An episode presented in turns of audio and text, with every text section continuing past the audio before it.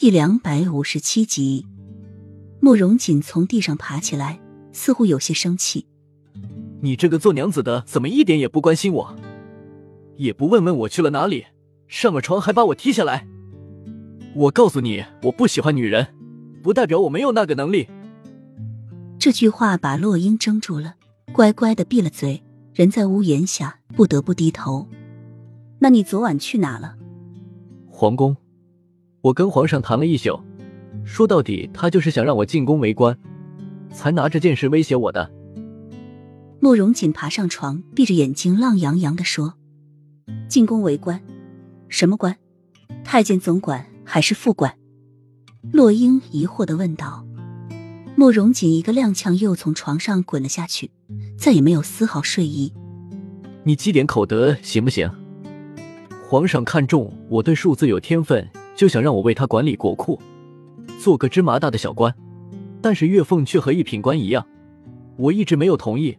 他就趁此机会修理我，也正好杀一儆百，无论怎样他都赢。吓死他了！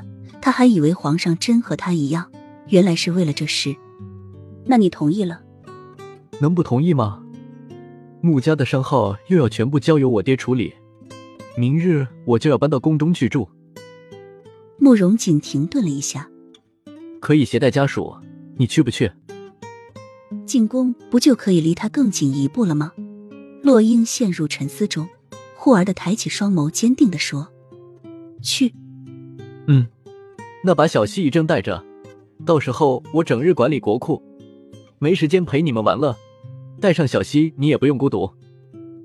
慕容锦说着起身，就打开橱柜换了件衣服。他轻松的表情上，眉头却深深的蹙起。洛英犹豫着。到底要不要把小溪一并带去？神宫闺院中是个吃人不吐骨头的地方，带着小溪去，他好怕会遇到什么危险。但是如果不带小溪，将他一人丢在这幕府，他又不那么放心。小溪从小到大一直都跟在他身边，而他早已习惯每天有小溪的陪伴。